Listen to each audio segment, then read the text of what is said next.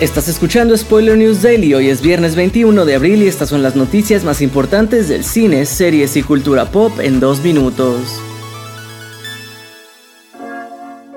Bueno gente, sabemos que Stranger Things va a terminar pronto, pero no se preocupen porque The Burrows, la nueva serie de los hermanos Duffer, podría ser su nueva obsesión.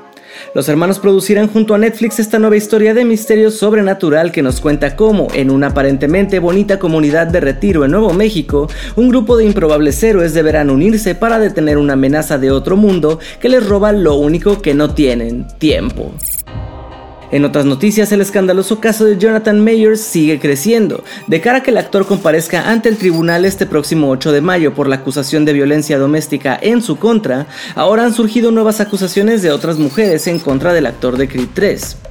La oficina del fiscal del distrito de Manhattan ya se encuentra trabajando con ellas, hecho que se señala marcaría un giro inesperado y bastante dramático en el caso, el cual ya ha causado sus primeros estragos en la carrera del actor, después de que su agencia de representantes y la de relaciones públicas hayan cortado lazos laborales, así como su salida de la adaptación de The Man in My Basement y de la biopic del músico Otis Redding.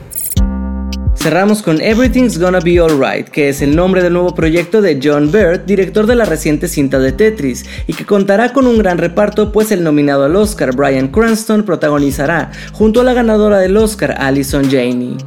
La historia nos presentará a la familia Smart que se muda de un estado a otro constantemente, afrontando pérdidas y luchando por su identidad, todo ello mientras trabajan en los teatros locales.